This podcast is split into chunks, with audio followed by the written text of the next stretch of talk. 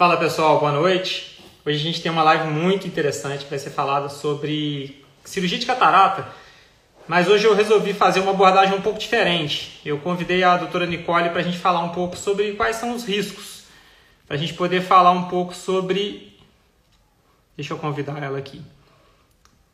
Para a gente ver o que, que são os, os riscos que a gente tem durante uma cirurgia de catarata, quais são as complicações que podem acontecer e é isso que eu quero discutir com vocês. Hoje esse assunto vai ser. Oi, Nicole, boa noite. Boa noite, tudo bem, Emerson? Tudo bem, e você? Tudo bem também. É, eu estou explicando aqui para o pessoal o que a gente vai falar hoje, tá? É, uhum. Hoje a ideia é a gente fazer uma live sobre catarata, mas a gente tem uma abordagem um pouco diferente, né? A gente não vai falar sobre a doença, a gente não vai falar sobre só a cirurgia. A gente vai falar também sobre o que, que o paciente tem de dúvida, que é o risco que ele está correndo Sim. o que, que ele está correndo de risco e o que, que pode acontecer com esse procedimento cirúrgico que ele vai fazer. E eu acho que essa, essa abordagem é um pouco diferente das convencionais. Né? Então, eu acho que aí a gente tem muita coisa para trazer para o paciente aí, porque são as dúvidas que todo mundo tem antes de operar, né? Com certeza. É. E aí eu queria até te agradecer você ter vindo. É, primeiro, te agradecer de você estar atendendo lá na clínica também. Você é muito bem-vinda lá.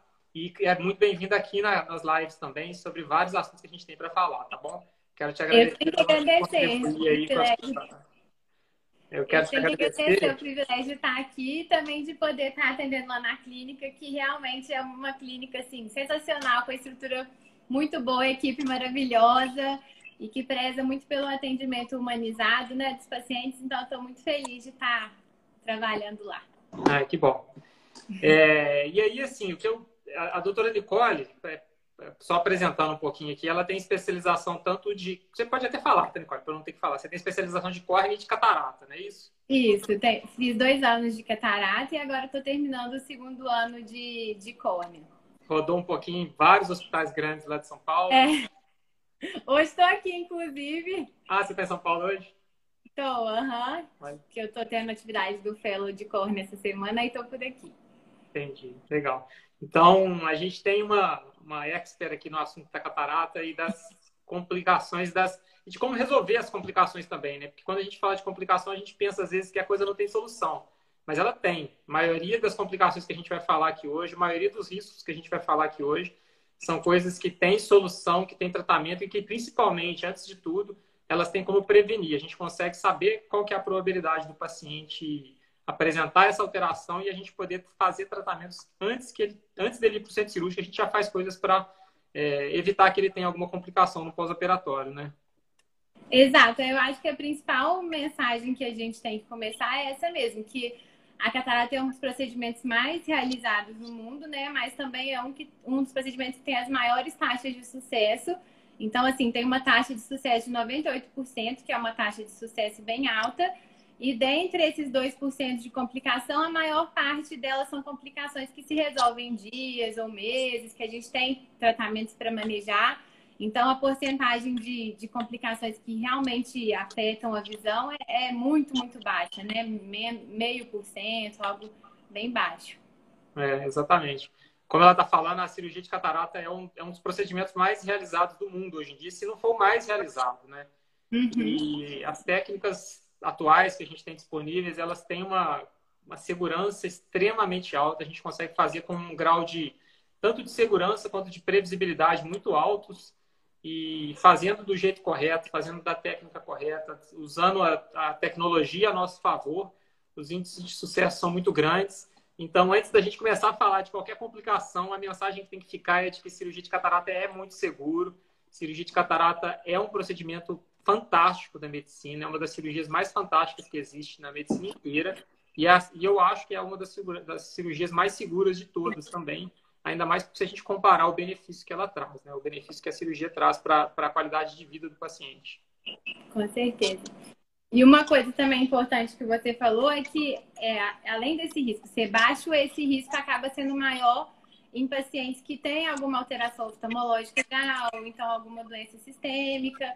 E aí, às vezes, a gente já antevendo isso, né, e, e, tendo uma história completa do paciente também, às vezes ele relatando se já teve algum trauma, se toma alguma medicação específica, a gente consegue também antever esse, esse risco maior e às vezes já prevenir, evitando que essa complicação chegue a ocorrer mesmo, né? É.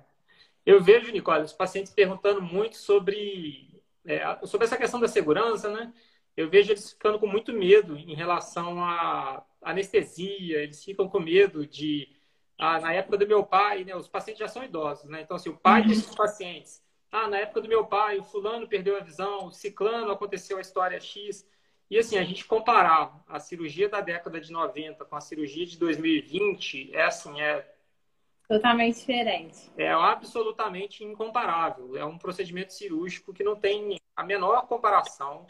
A, agressão ao organismo, né? Assim, a catarata era uma, sempre era uma catarata mais grave naquela época, porque as técnicas cirúrgicas não eram tão boas. Uhum. Então, é, o que eu vejo às vezes é que o paciente tem medo, porque o pai pode ter perdido a visão durante depois de um procedimento, e esse medo eu acho que não justifica mais hoje em dia, né? Essa, essa fase da cirurgia, que a cirurgia era um pouco mais perigosa, ela já não existe mais. Exatamente. Antigamente, como você disse, esperava-se muito tempo, né, para operar a catarata. Operava a catarata só quando ela já estava bem madura, né, que o pessoal falava. E era feita uma incisão grande no olho que precisava de dar vários pontos. Hoje em dia a gente faz uma incisão microscópica, né, de 2 a 3 milímetros no máximo não precisa de dar ponto. É, em relação à anestesia também, que você comentou que às vezes os pacientes têm medo. A gente só usa geralmente anestesia né, tópica, que é colírio, às vezes uma sedação para o paciente ficar mais tranquilo. Então, assim, foi uma, uma cirurgia que teve uma evolução, assim, gigante no, nos últimos tempos e, e realmente não tem nem como a gente comparar. É, Exatamente. E as complicações antes, a taxa, né? O, a taxa de complicação também era muito mais alta, os riscos eram muito mais altos, tanto pela técnica quanto pelo fato de, de já de esperar muito para operar a catarata, né? Então, hoje em dia, realmente é um cenário totalmente diferente. É, exatamente. Então, a primeira mensagem que já fica é essa daí, que não dá para comparar. Quem fez cirurgia de 2005, de 2000 para trás ali, é outro procedimento cirúrgico. A gente está falando de coisas muito diferentes e eu acho que nesses anos atuais, assim, de, de dois anos, um ano para cá, o negócio deu uma revolucionada maior ainda quando a gente teve essas novas lentes aí, que trouxeram para a gente uma gama de opções maior ainda. Então, eu acho que cada vez mais o negócio está evoluindo, cada vez mais a técnica está melhorando e cada vez mais está ficando mais seguro operar catarata, né? Com certeza. É. E uma coisa que os pacientes sempre perguntam também é em relação a essa questão de internação. A gente, atualmente, a gente faz a cirurgia de catarata com o paciente fazendo uma internação que a gente chama de hospital dia. Hospital dia significa que o paciente ele entra para fazer o procedimento cirúrgico, acaba o procedimento cirúrgico, ele recupera da anestesia, da sedação que ele tenha recebido. Uma vez que ele está recuperado, acordou, alimentou, está sentindo bem, ele vai embora para casa. Ele não precisa é, se tiver transcorrido bem a cirurgia, se ele não tiver tendo nada, ele não precisa nem ficar internado de um dia para o outro. Ele só fica internado, entre aspas, aí, durante o período que ele está realmente realizando o procedimento. E ele fica sobre vigilância. Durante esse período, ele fica sob vigilância, porque se tiver alguma coisa, a gente tem toda uma estrutura já preparada, já toda pronta para poder acudir àquela situação que possa eventualmente acontecer numa situação uhum. eventual, né? E no dia seguinte também, né, a gente examina o paciente, porque também no caso de algum problema, alguma intercorrência, a gente logo consegue também né, diagnosticar e, e intervir de forma precoce, né? É, exatamente. E a, a catarata, ela é, assim, é o que a gente está falando da, da questão da epidemiologia, assim, né? A catarata, ela é, inerente à idade, né? Assim, a, pode aparecer com alguns fatores de risco, né? Igual a gente estava falando agora há pouco, pacientes que são diabéticos, hipertensos, pacientes que já tiveram inflamação intraocular, uveíte, qualquer tipo de coisa, aumenta a probabilidade. Mas a catarata é inerente à idade e a expectativa de vida só está aumentando. Sim. A técnica cirúrgica só está melhorando. Então, na prática, a gente vê que a catarata só vai aumentar cada vez mais. Né? A quantidade de catarata no mundo não vai diminuir nunca, ela só vai aumentar. E é engraçado que às vezes a gente fala para o paciente, olha, se eu tô com começo de catarata, eles, ai meu Deus, doutora, mas eu não quero ter catarata. E eu sempre falo, ó, quem viver vai ter, não tem jeito de, de fugir, porque como você falou, é algo inerente ao envelhecimento. Algumas pessoas têm mais cedo, algumas pessoas têm mais tarde, mas realmente é algo que, que não dá para fugir. Por enquanto, a gente não tem nada que consiga evitar que a catarata surja ou nenhum tratamento que não seja cirurgia, né? É, é, se quiser, a gente pode até entrar nesse assunto, né? É, sobre os tratamentos não cirúrgicos da catarata. O que, que a gente tem de opção para poder oferecer para o paciente que não quer operar? A gente vê que tem umas, umas promessas, né? Umas promessas que falam sobre colírios de catarata, falam sobre suplementos via oral, né, de comprimidos para poder tratar a catarata e outras doenças da visão. E você pode até comentar um pouquinho sobre sua opção, opinião sobre esse assunto também. É, assim, na prática, o que a gente observa é que o único tratamento realmente efetivo que a gente tem para catarata é a cirurgia, né? Esses colírios que às vezes prometem reverter a catarata, nada disso funciona. É claro que, assim, algumas medidas no estilo de vida do paciente ajudam a, a talvez retardar que ela surja. Às vezes diminuir a exposição solar, essa questão da alimentação mais rica em antioxidantes, talvez possa ser uma coisa benéfica para retardar o surgimento, né? Mas a partir do momento que a catarata está instalada, o único que a gente tem é realmente a, a cirurgia. É, exatamente. É porque fica com uma expectativa alta, os pacientes às vezes ficam com uma expectativa dessas colírios aí que ficam na, na mídia, né? Ficam Sim. lançados aí no, no mercado e, e, fica numa chateado com a gente, às vezes, da gente falar que não tem outra opção, né? Que a opção é cirúrgica mesmo, que não tem outra coisa para fazer. E realmente, hoje em Mas dia, isso... em 2021. Hum. Não, e eu ia falar, falar, que esse medo né, de procurar essas outras alternativas é muito pelo medo da cirurgia. Então, aqui a gente está aqui também para desmistificar isso, para mostrar que a cirurgia é segura, né? E que as complicações são mesmo muito baixas. É, exatamente. E na verdade é isso que você falou, né? A gente vê que muita gente se aproveita da boa fé dos outros aí fica prescrevendo colírios que eu ainda acho que vai acontecer. Eu acho que esse colírio ainda vai existir. Mas em 2021, no dia que a gente está hoje, esses colírios que falam que vão diminuir, diminuir a catarata, que vão derreter a catarata, que vão acabar com a catarata, eles não existem, eles são charlatanismo, né? A verdade é essa. É a palavra que a gente pode falar para ser bem claro é que não existe outra opção a não ser o tratamento cirúrgico. A opção é essa mesmo. Só um pouquinho que a doutora Nicole deu uma caída aqui. Eu vou esperar enquanto ela está voltando. É... Eu vou. Ela caiu aqui, daqui a pouquinho ela está voltando. Mas essa opção de tratamento cirúrgico, eu acho que ela é. é na verdade, ela é a única opção que a gente tem.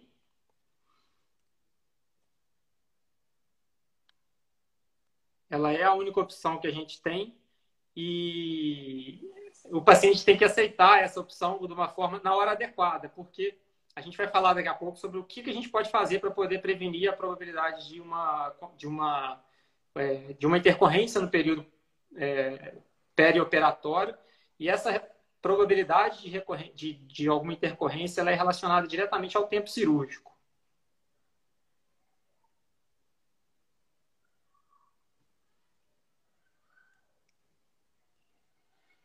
Então, quando a gente deixa a catarata ficar muito grande, acaba que aumenta a probabilidade de alguma intercorrência. Caiu, Nicole? Caiu, voltei. Não, então, enquanto você caiu, eu estava falando que é, não existe outra opção que não seja a opção cirúrgica, né? Que é o que a gente estava falando. E aí eu engatei para falar que é importante que a gente faça a cirurgia também no tempo correto, né? Porque Sim. a gente vai falar disso daqui a pouco, mas assim, o, o, a gente retardar um tratamento aumenta a probabilidade de alguma intercorrência. Então, a gente fazer é, a catarata, a cirurgia de catarata no momento certo, eu acho que é uma coisa crucial para a gente diminuir a probabilidade de alguma intercorrência no perioperatório. Às vezes a pessoa fica adiando justamente por esse medo, mas acaba que ela está aumentando os riscos de uma complicação, né? Se for adiando muito e, e realmente passar do momento ideal para a cirurgia. É. Como que é a sua conduta de quando indicar uma cirurgia de catarata? Eu geralmente indico. O paciente sempre fazer a cirurgia. Eu geralmente indico a cirurgia quando eu vejo que aquilo está tendo algum impacto na, na qualidade de vida do paciente. Às vezes esse impacto vai pela parte mesmo da quantidade, né, de visão, da acuidade visual que a gente vê no, na, no, na consulta, mas em, em algumas situações a gente observa pacientes que às vezes não têm essa quantidade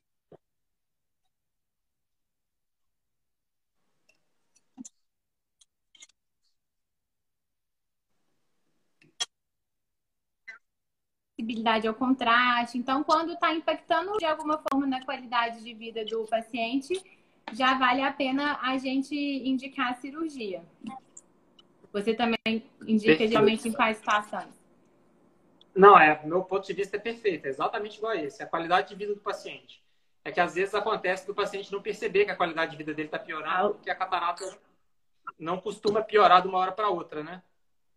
Tá escutando? Sim, é bem gradual, né? É. A perda visual ela vai sendo lenta e aí muitas vezes o paciente vai se adaptando àquela piora, ele vai acostumando com a piora e na hora que ele vê, ele já mudou o estilo de vida dele, ele já deixou de fazer as coisas que ele gostava de fazer e ele já está com a qualidade de vida dele comprometida e sem ele mesmo perceber. E aí muitas vezes o paciente percebe que ele estava ruim depois que a gente tira a catarata, que aí ele volta a fazer as coisas que ele não fazia antes. Eu teve dois, casos emblemáticos sobre isso, né? Você tá, tá escutando? Tá travando, né? Tá? Eu botei no 4G, inclusive. Travou de novo. Eu mudei aqui de lugar para ver se melhora. Agora tá escutando melhor? Tô, aham, uhum, tá travando um pouco, mas eu mudei aqui de lugar para ver se fica melhor o sinal. Tá. E eu estava falando dessa questão do tempo, né? Que eu tenho é, dois casos emblemáticos recentes sobre isso. Né? Uma paciente que eu atendi hoje era uma senhora, é uma senhora, né, de 95 anos, que ela estava acamada, acamada, porque ela estava com catarata. E depois que a gente tirou a catarata, ela voltou hoje, né? Depois que tirou a catarata, ela voltou a andar, ela voltou a fazer as coisas que ela fazia. Olha que, que uhum. coisa, né? Ela, ela mesma não percebeu que a catarata dela estava tão grande ao ponto dela ficar uhum. acamada, dela restringir a vida inteirinha dela a uma cama, e ela esqueceu que o mundo, o mundo inteiro está aí, né? E agora ela voltou a andar, voltou a fazer as coisas dela. Então você vê essa questão do impacto na qualidade de vida, né? E tem um outro paciente que foi ontem no consultório também, que ele está com catarata, 79 anos de idade, uma catarata grande, e ele acha que está tudo bem. Só que ele vai perder a carteira de motorista dele. E para essa, essa geração, né, para a geração do, que está aí com, com essa idade, perder a, a, a, carteira de motorista é um impacto muito grande na qualidade de vida. E aí eu acho que ele agora ele conseguiu perceber que não dá para deixar. Né? Ele tem que operar essa catarata e ele vai, depois que tirar a catarata, ele vai voltar a ter a carteira de motorista dele e vai voltar a ter a independência dele mesmo.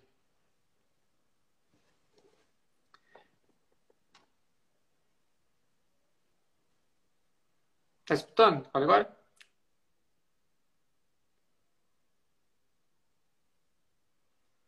Só um pouquinho que estamos com problemas técnicos aqui. A gente vai falar sobre isso ainda.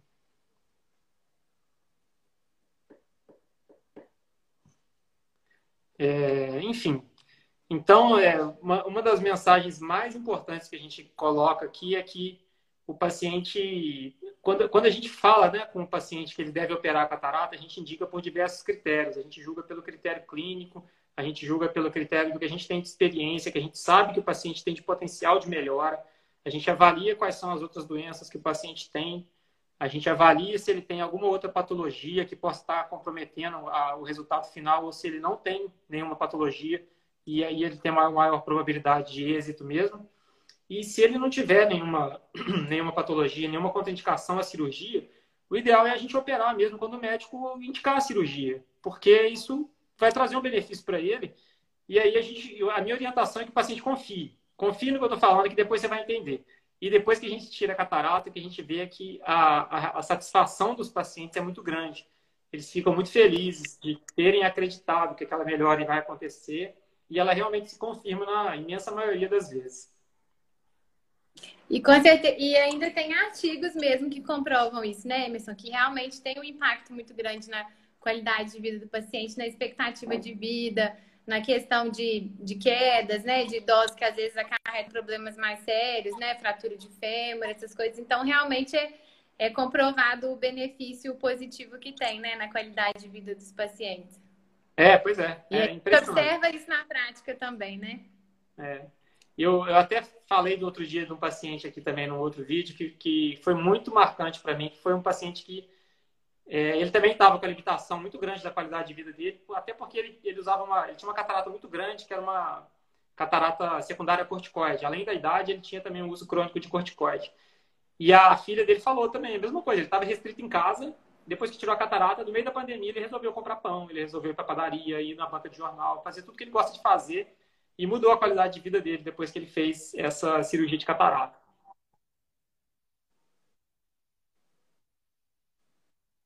Nicole? Enfim. E aí eu queria conversar com você também, Nicole, sobre umas dúvidas que o pessoal, desculpa, umas dúvidas que o pessoal mandou aqui. É, eu, se alguém tiver alguma dúvida relacionada a esse assunto, quiser mandar para a gente aqui durante a live, pode mandar. Vai ser um prazer a gente responder aqui. E se tiver alguma dúvida que tiver visto aqui, depois, se a live já não tiver ao vivo, né? Se for uma, uma gravação, você pode mandar nos comentários que eu e Nicole responderemos também. Tá bom? Então, todos vocês podem se sentir à vontade para mandar as perguntas aí que a gente consegue participar ao vivo aqui.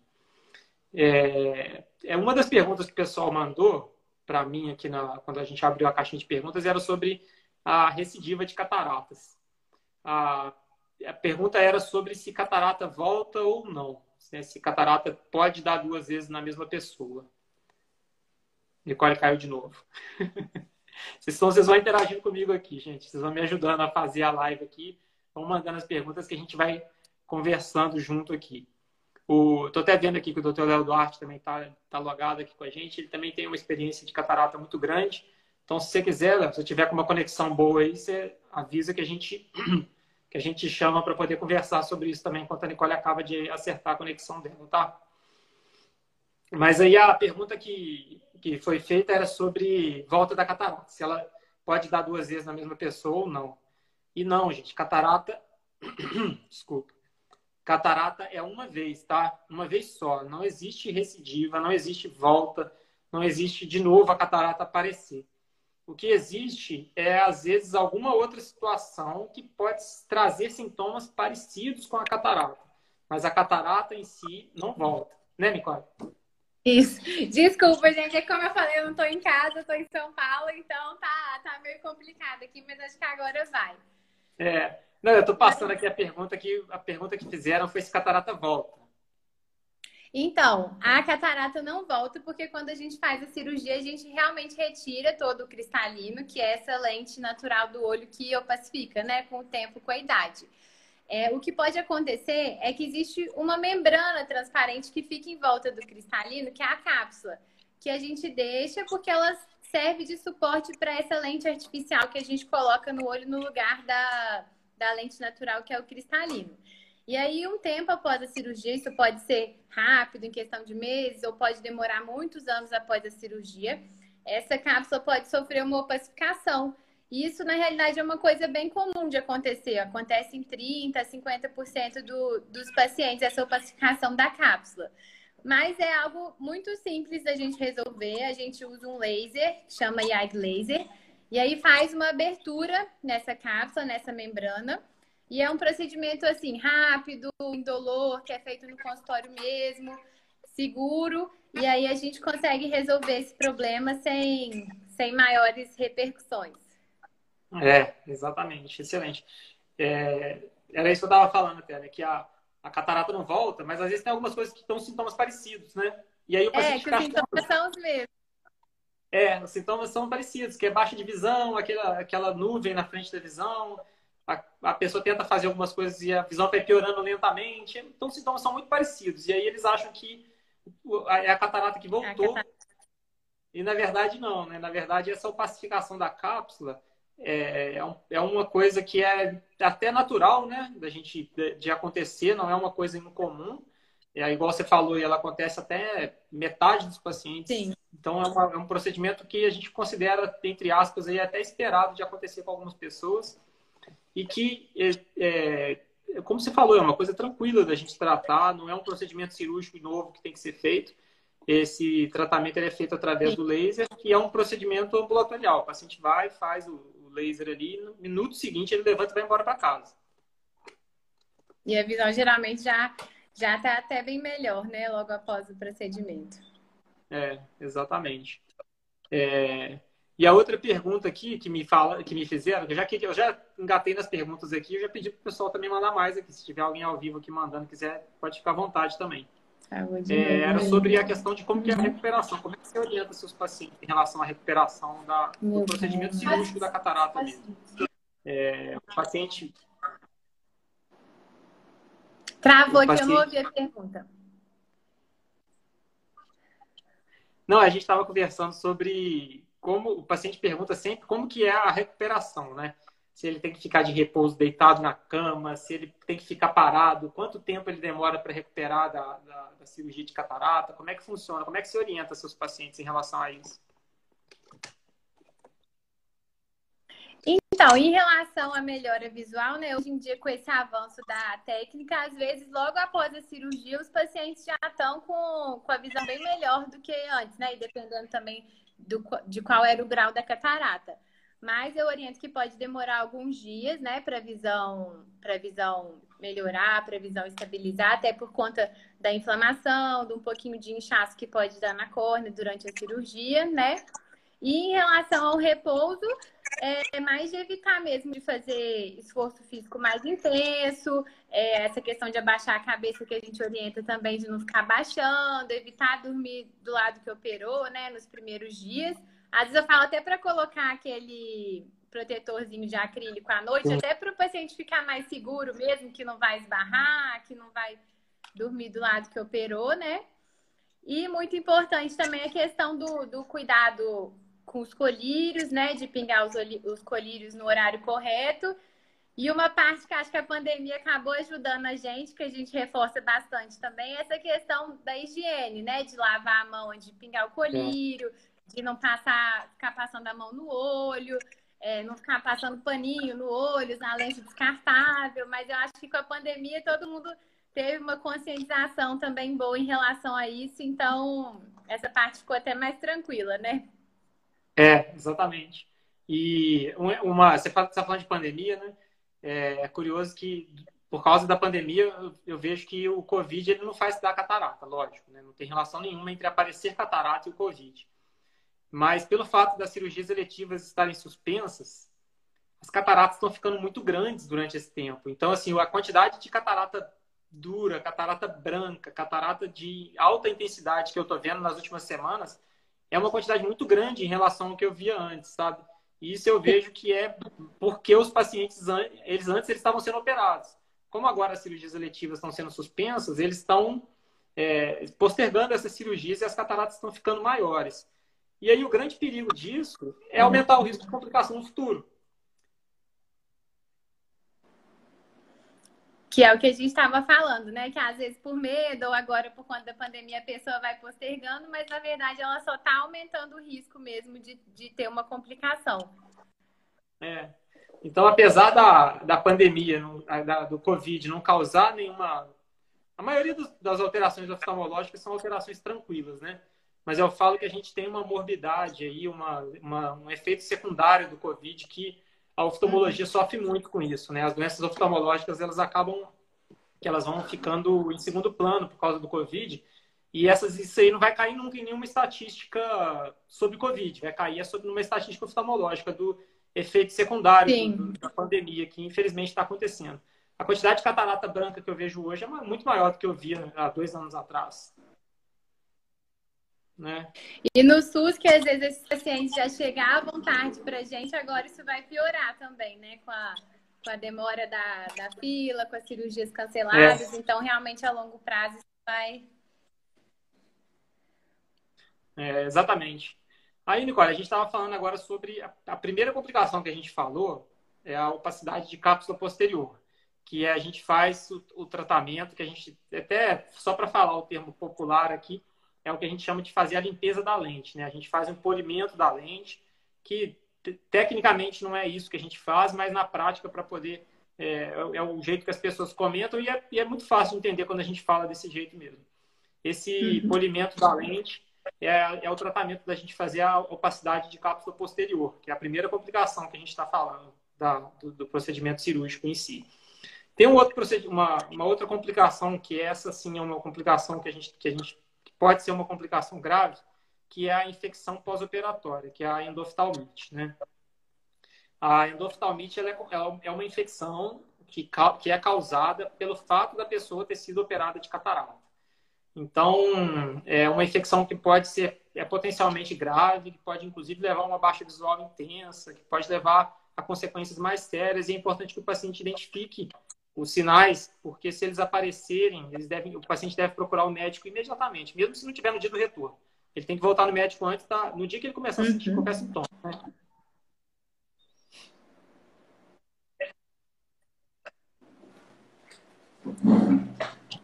Né? Você está escutando agora? Tô. Ah, então. É, eu achei que você ia falar alguma coisa. É, não, mas então eu estou falando da endoftalmite, né? A infecção, ela tem uma incidência super baixa, né? Uma, incidência de 0,1% das cirurgias. Uhum. Ou seja, é, realmente o risco de acontecer uma infecção é, é um risco baixo, mas como ela é um potencial de gravidade muito alto, é, a gente orienta sempre os pacientes a se eles sentirem dor, se eles, uma dor que seja uma dor que não é, é suportável com analgésicos comuns, ou então se for uma dor que o paciente estiver na dúvida, ele não sabe mensurar, ele está na dúvida se é ou não, eu acho que o paciente tem que voltar no consultório para a gente poder avaliar e ver se tem alguma alteração. O paciente que tiver tido uma melhora visual e essa melhora visual piorar, o paciente ter uma piora visual depois de um período de melhora, ele tem que voltar para o consultório para a gente poder ver. É, inflamação, se ele vê que o olho dele está ficando mais vermelho, aquele olho mais congesto, com mais secreção, isso tudo são sinais que podem indicar para a gente algum processo infeccioso também, né, Nicole? Uhum. E eu, hoje em dia, né, a gente toma muitas medidas, a gente também já, já conhece muito sobre é, as causas né, da endoftalmite, a gente toma muitas medidas para evitar, então realmente a, a porcentagem é muito baixa e acho que o principal é isso que você falou, na dúvida, sempre o paciente entrar em contato é, e consultar, porque quanto mais precoce a gente consegue fazer esse tipo de diagnóstico, melhor é, é, é o resultado depois para o paciente, né? É, exatamente. E quando a gente marca os retornos né, dos pacientes, a gente marca baseado nas datas que tem a maior probabilidade de ter alguma intercorrência, né? Então, assim, a gente não, na nossa, na cabeça do médico, você pode ter certeza que ele não está marcando seu retorno num dia aleatório. Ele está marcando seu retorno. Eu, eu, por exemplo, eu gosto de marcar os meus retornos de cirurgia de catarata. Um dos retornos é feito com sete dias de cirurgia. Porque ali com sete dias eu consigo ter uma noção de algumas das principais complicações que ela está no tempo delas acontecerem. E eu vejo, eu vejo o paciente naquele dia, mesmo que ele não esteja sentindo nada, eu consigo avaliar o paciente naquele dia. E se tiver tendo algum sinal, algum indício, a gente já pega aquilo ali logo de cara e já começa a tratar, né? É o principal, é... eu acho que é essa questão mesmo do, do diagnóstico precoce. É. E o, uma, outra, uma outra questão também, agora, uma outra complicação que pode acontecer também, é a questão do, do edema, né? O edema pós-operatório, que aí a gente pode incluir tanto o edema de córnea, que é a parte mais é, superficial do olho, quanto o edema lá da retina também, né? A parte da frente eu vou deixar para você falar, porque é a sua especialidade, você sabe tudo disso daí também. Voltei. O edema de córnea não, eu vou deixar você falar sobre edema de córnea, porque é da sua especialidade, você sabe mais que eu. É que cortou o que estava falando. Então, é, para explicar o edema, acho que eu vou ter que explicar um pouquinho da córnea, só para o pessoal entender, né? Que a córnea é a parte da frente do olho, transparente.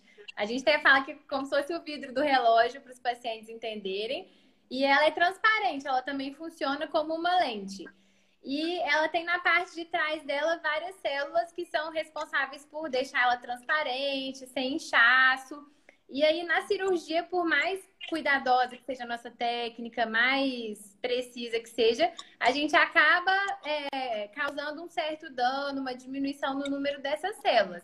Mas a maior parte das pessoas, a gente já tem um número de células maior do que a gente precisa, né, para manter a córnea transparente. Então, isso acaba não tendo uma repercussão muito grande. É, às vezes pode gerar um inchaço nos primeiros dias de pós-operatório, demorar alguns dias para a visão clarear, mas a maior parte das pessoas esse inchaço ele se resolve com o tempo e, e não causa maiores problemas.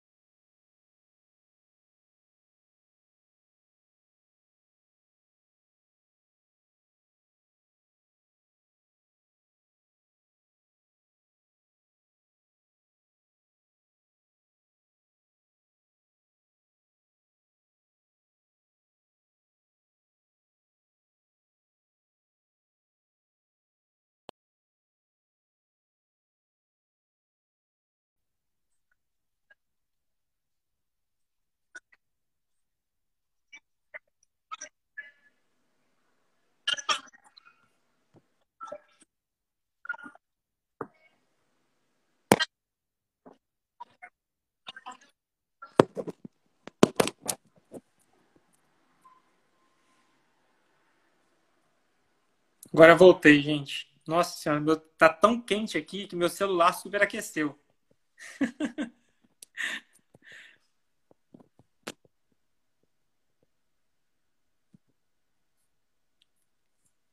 Desculpem, tá, gente? Hoje a, hoje a conexão tá contra a gente. O negócio não tá a nosso favor.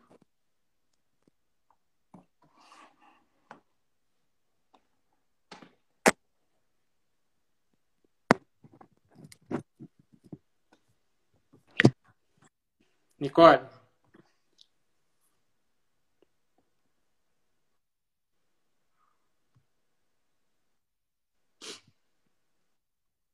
Nicole?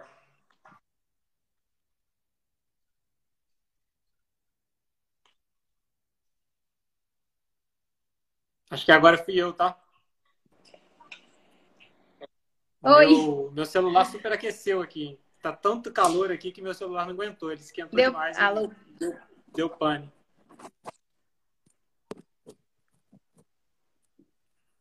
É, enfim.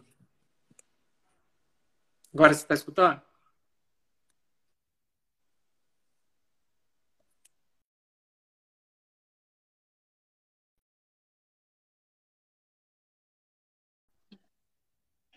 Nicole?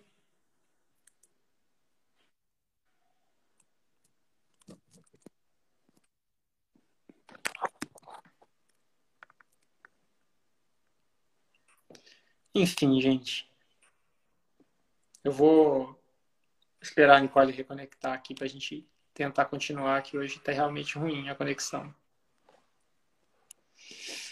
Mas a gente está falando do edema de córnea, né? O edema de córnea, como a Nicole falou, ele tem tratamento, o edema, ele é tratado com colírios a princípio, e se a gente não conseguir melhorar com colírios, a gente pode fazer várias outras opções que são, por exemplo, o transplante de córnea. Isso ajuda bastante o paciente a melhorar a visão de novo.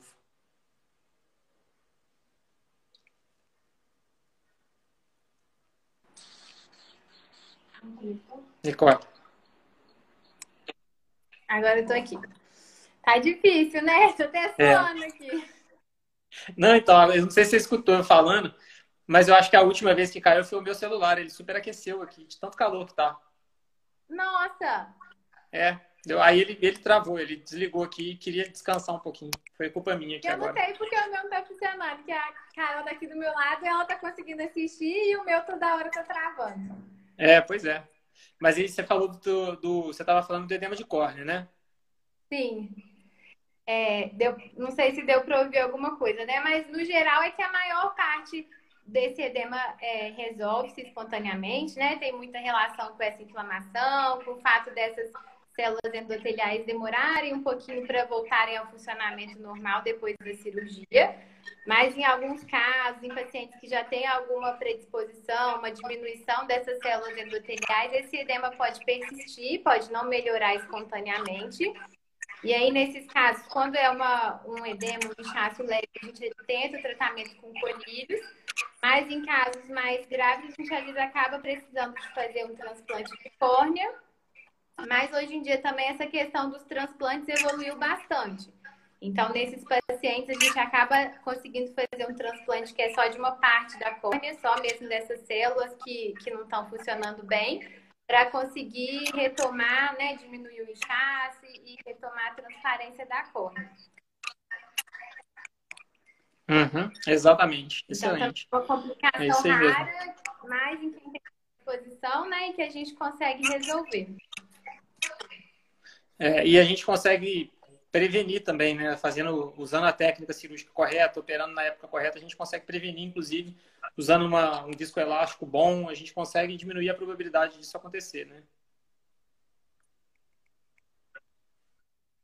Exatamente, porque acaba também que quando a catarata é muito dura, muito avançada, a cirurgia é mais demorada, a gente precisa né, de usar mais ultrassom, mais energia para quebrar a catarata, e aí o risco de acontecer isso é maior quem tem alguma predisposição. É, exatamente. E um outro tema que eu queria conversar era sobre a descompensação, não só da, da, da córnea, né? Mas a descompensação de outras partes, do, de outras doenças que o paciente já tem. Por exemplo, o que, que eu quero dizer com isso? É o paciente que já tem uma retinopatia diabética, é um paciente que já tem degeneração macular, é um paciente que já tem glaucoma, ou qualquer outra, ou por exemplo, a doença de alguma doença na córnea também, e que a, a cirurgia pode, infelizmente, a cirurgia pode aumentar a probabilidade de descompensação dessa primeira doença que ele teve, né? E, e aí é isso que eu queria conversar com você também, né? A gente, a gente sabe que aumenta a probabilidade de descompensação, mas independente de aumentar a probabilidade, a gente tem que fazer a cirurgia de catarata. E não pode ficar enrolando muito para fazer essa cirurgia, não. Porque quanto maior a, a catarata, maior a probabilidade de descompensação e maior a probabilidade de algum dano visual que essa descompensação possa trazer para o paciente. Então, eu, eu pego muito paciente que tem, por exemplo, degeneração macular e catarata, que são duas doenças, as duas doenças de idosos, duas doenças que têm fatores de risco em comum. As duas doenças pegam pessoas que são fumantes, diabéticas, hipertensas, obesas, enfim, elas, é, exposição solar aumentada e aquela pessoa é, é, é, com estresse oxidativo alto durante a vida. Então, é, são fatores de risco muito parecidos para as duas doenças e é muito comum que a gente pegue o paciente com essas duas. E a gente tem que tratar as duas ao mesmo tempo. A gente não tem opção de escolher tratar só uma. Então, é, a minha recomendação para quando o paciente tem mais de uma doença oftalmológica é que vá num especialista, de preferência um especialista é, que, que saiba tratar dessas duas doenças, para a gente poder indicar a cirurgia para a gente poder indicar a cirurgia no momento correto e a gente poder diminuir a probabilidade de uma complicação que possa acontecer. Quando a gente trata o paciente com essas. Estou falando de duas comorbidades, tá, Nicole? Quando a gente tem duas opções. É, quando a gente trata um paciente que tem duas comorbidades, a gente tem que tratar as duas, não tem opção de não tratar, só que a gente tem que escolher a hora certa.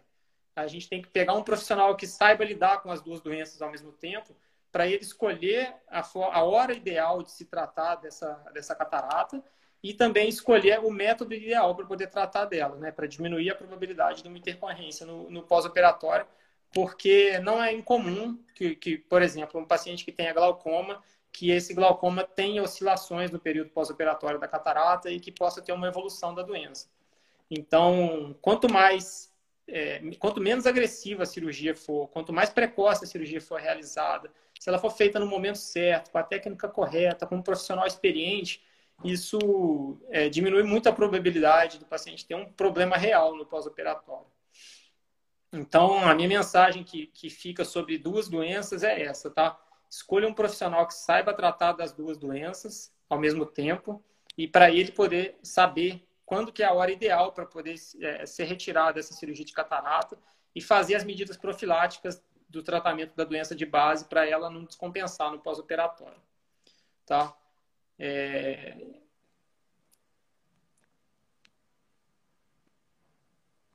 A Érica mandando um alô aqui também. Obrigado, Érica, tá? É, a doutora Nicole é ótima mesmo, concordo com você.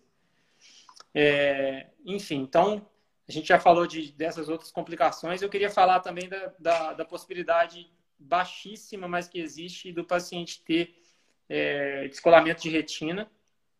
A probabilidade do paciente ter um descolamento de retina espontâneo numa pessoa que nunca operou é uma probabilidade de por volta de 0,7 é, de, de 0,01% na, da, na população, ou seja, 1 para 10 mil é uma probabilidade super baixa. E para um paciente, eu estou falando de descolamento de retina agora, tá? Uhum.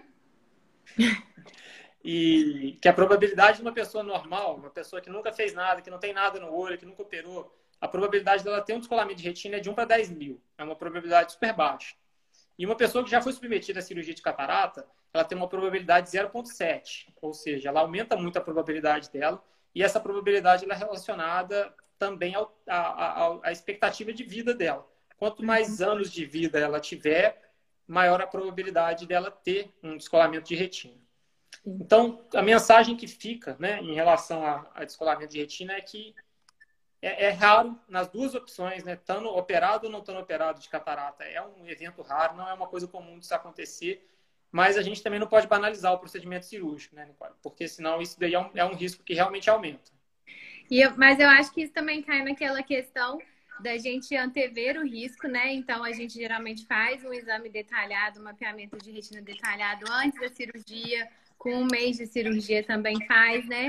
E da questão também do paciente procurar precocemente em caso de sintoma. Então, a gente orientar quais são os sintomas, os sinais de alerta, porque quanto antes também ele busca o atendimento, é, melhor é a chance da gente ter um bom resultado mesmo com essa complicação, né? Então, acho que tá, cai tudo nisso, no sentido da gente prevenir o risco e, e diagnosticar ele precocemente, né? É, exatamente. Então, enfim, aí eu, assim, eu, a gente falou aqui, só para só sintetizar, né? Porque a gente tem 12, é, 12 minutos ainda de, de, Porque a gente perdeu muito tempo por causa dessas muito. interrupções. A gente tem 12 minutos aqui. Mas, assim, eu queria. A gente falou de várias complicações. A gente falou desde complicações relacionadas à córnea, a gente falou de complicações relacionadas a outras doenças oftalmológicas, como glaucoma, retinopatia diabética e degeneração macular. A gente está falando de é, alterações relacionadas à infecção no período pós-operatório e, e, e outras doenças de retina também.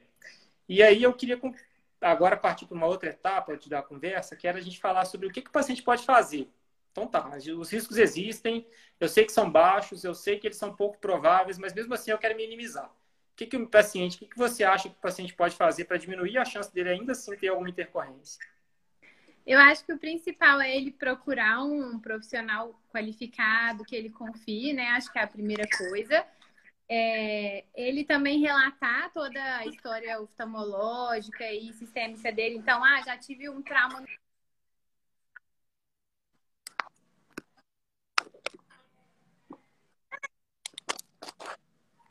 um trauma no olho, né?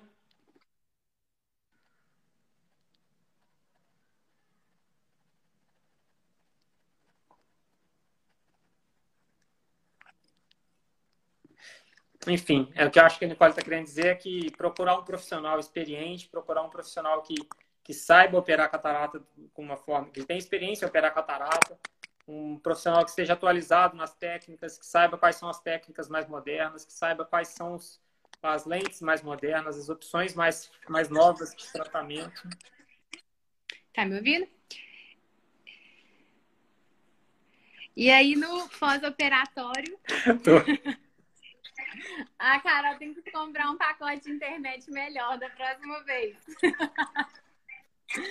e no pós, nessa questão, então, do pré-operatório, e no pós-operatório, seguir corretamente todas as orientações, né? Que a gente dá, a parte dos colírios, que é importante dos retornos, não achar que porque tá bem não precisa de retornar, né? E sempre que sentir qualquer sintoma, qualquer coisa que, ah, não sei se isso é alguma coisa normal, não é, na dúvida, sempre procurar também, porque como a gente falou, o diagnóstico precoce também melhora muito, né, o prognóstico, o resultado, caso essas complicações ocorram. É, exatamente. É isso aí. É, eu acho também, eu acrescentando a isso que você falou, né? Eu estava citando aqui agora há pouco. Eu acho que profissional, pro, procurar um profissional que tenha experiência é, é, uma coisa importante. Um profissional que saiba quais são as novas técnicas que existem, o que, que tem de material disponível. Procurar um centro cirúrgico que seja é, confiável, um centro cirúrgico Exatamente. que seja é, enfim, que tenha os equipamentos novos, que tenha coisas mais modernas, isso tudo diminui muito a probabilidade. E tem uma outra coisa também que eu acho que é importante, que são os exames pré-operatórios, né? O, todas essas complicações que a gente falou, todas, todas, todas, todas, a gente consegue prever qual é a probabilidade do paciente ter uma descompensação baseado nos exames pré-operatórios. Então, a gente pede exame Exatamente. mesmo, a gente pede bastante exame no período pré-operatório e esses exames servem para a gente ter, ter uma noção se tem alguma situação específica que a gente tem que tomar mais cuidado ainda na hora da cirurgia. Porque se tiver alguma, alguma chance, a gente já entra na cirurgia armado, a gente já entra preparado para aquela complicação não acontecer. E além da gente entrar armado, a gente consegue também orientar o paciente, né? Que isso é algo que é um risco, mas que a gente vai entrar preparado para aquilo, para também ele não ter uma surpresa depois de, de, surgir uma complicação que ele nem imaginou que, que era possível de acontecer na cirurgia, né? É, exatamente. Então, eu acho que as mensagens são essas, né? Assim, o que o paciente pode fazer é procurar um médico bom e fazer os exames bons para poder preparar para, na hora da cirurgia, diminuir a chance disso acontecer. existe uma pequena, uma pequena porcentagem dos, dos eventos que são eventos aleatórios, né? Que mesmo a gente fazendo tudo que a gente pode fazer, é, ainda assim eles podem, infelizmente, eles podem acontecer. Só que eu considero que isso daí é tão irrisório, é tão mínima a probabilidade que é, vale o risco, né? Porque toda, todas as atitudes nossas, elas têm um risco na nossa vida. E se a gente considerar que o risco é baixíssimo, a probabilidade da gente ganhar é muito alta. Então, eu acho que o risco do aleatório é um risco que nós estamos correndo mesmo, que todos nós estamos vivendo todo dia, que a gente convive super bem com isso. E na hora é inerente a tudo que a gente faz, né? É, exatamente. Na hora da cirurgia a gente não pode pensar diferente. Eu acho que são essas mesmas mensagens principais. Então tá, Nicole. É, eu quero te agradecer Foi pela internet. É, hoje a gente teve várias intercorrências aqui da, da, das internets, né? Do, do telefone e tudo, mas eu acho que o conteúdo passou, isso que é o que importa, né? É, ficou um pouco cortado, mas acho que a mensagem principal que é essa, que o risco é muito baixo, que a gente consegue prevenir, quando acontece a gente tem muitas formas de solucionar também, né? Acho que é o principal. É, exatamente. E aí, assim, se tiver cortado aqui na hora do vídeo, eu não sei como é que ficou a gravação, mas se tiver cortado alguma coisa, se o paciente tiver alguma dúvida, eu orientei para mandar aqui nos comentários depois que a gente responde, tá? A gente tá. se, se dispõe a responder qualquer coisa que possa ter ficado de dúvida aí, para poder é, ajudar os pacientes que tiverem alguma dúvida, tá bom? Desculpa mais uma vez. Nada, que isso. A gente marca outra, bom que a gente fica. Isso, aí eu vou estar, vou estar com a internet melhor. É, tá bom? Mas, Muito obrigado, obrigada pelo tá? convite. Tá bom, a gente se, se fala aí essa semana de novo, tá? Obrigada, tá. tchau, tchau. Tchau.